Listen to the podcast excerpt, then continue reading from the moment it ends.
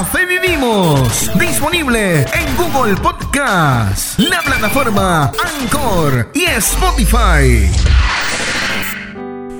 El libro de Génesis capítulo 6 versículo 8 en la versión Reina Varela 1960 dice lo siguiente.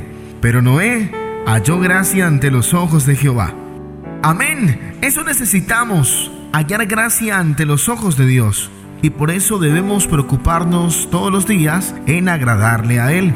El mensaje de hoy se titula La limitación que vive en mí. Podemos definir la palabra limitación como circunstancia o condición de algo o de alguien que limita, impide o dificulta su desarrollo.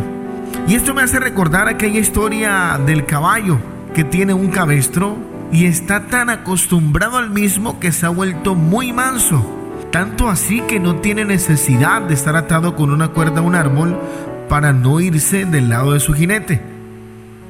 Sin darse cuenta casi siempre está libre, solo que por la costumbre de mantener su cabestro, piensa que debe mantenerse al lado de su jinete. A veces nos pasa así. Nos mantenemos atados mentalmente a nuestros problemas y siempre vamos mirando hacia abajo, desperdiciando oportunidades porque constantemente nos subestimamos. Hermano, y si tienes una mente limitada, recibirás también los milagros a medias. Dice el libro de Mateo capítulo 19 versículo 26 lo siguiente, para los hombres es imposible, aclaró Jesús, mirándolos fijamente, mas para Dios todo es posible dando a entender que si creemos, todo es posible. Si levantamos la cabeza, todo es posible. Si dejamos de limitarnos y sentir temor para hacer las cosas, todo es posible. Si encomendamos a Dios nuestros planes, todo es posible. Hermano, la gente que se limita deja de ver su victoria. Y yo te invito en este nuevo día a que reclames en oración lo que Dios ya destinó para ti.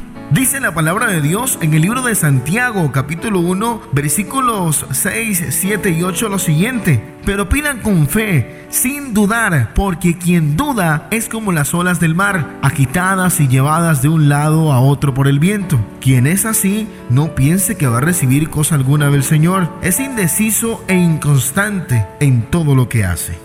El mensaje de hoy es muy claro es una invitación por parte de Dios a que sigas moviéndote por fe, a que sigas luchando, a que no te limites, pero sobre todo a que confíes en Él. Amén. Recuerda que Dios sin ti sigue siendo Dios y tú sin Dios no eres nada. Busca de Dios que es el camino, la verdad y la vida. Fe vivimos. Disponible en Google Podcast, la plataforma Anchor y Spotify.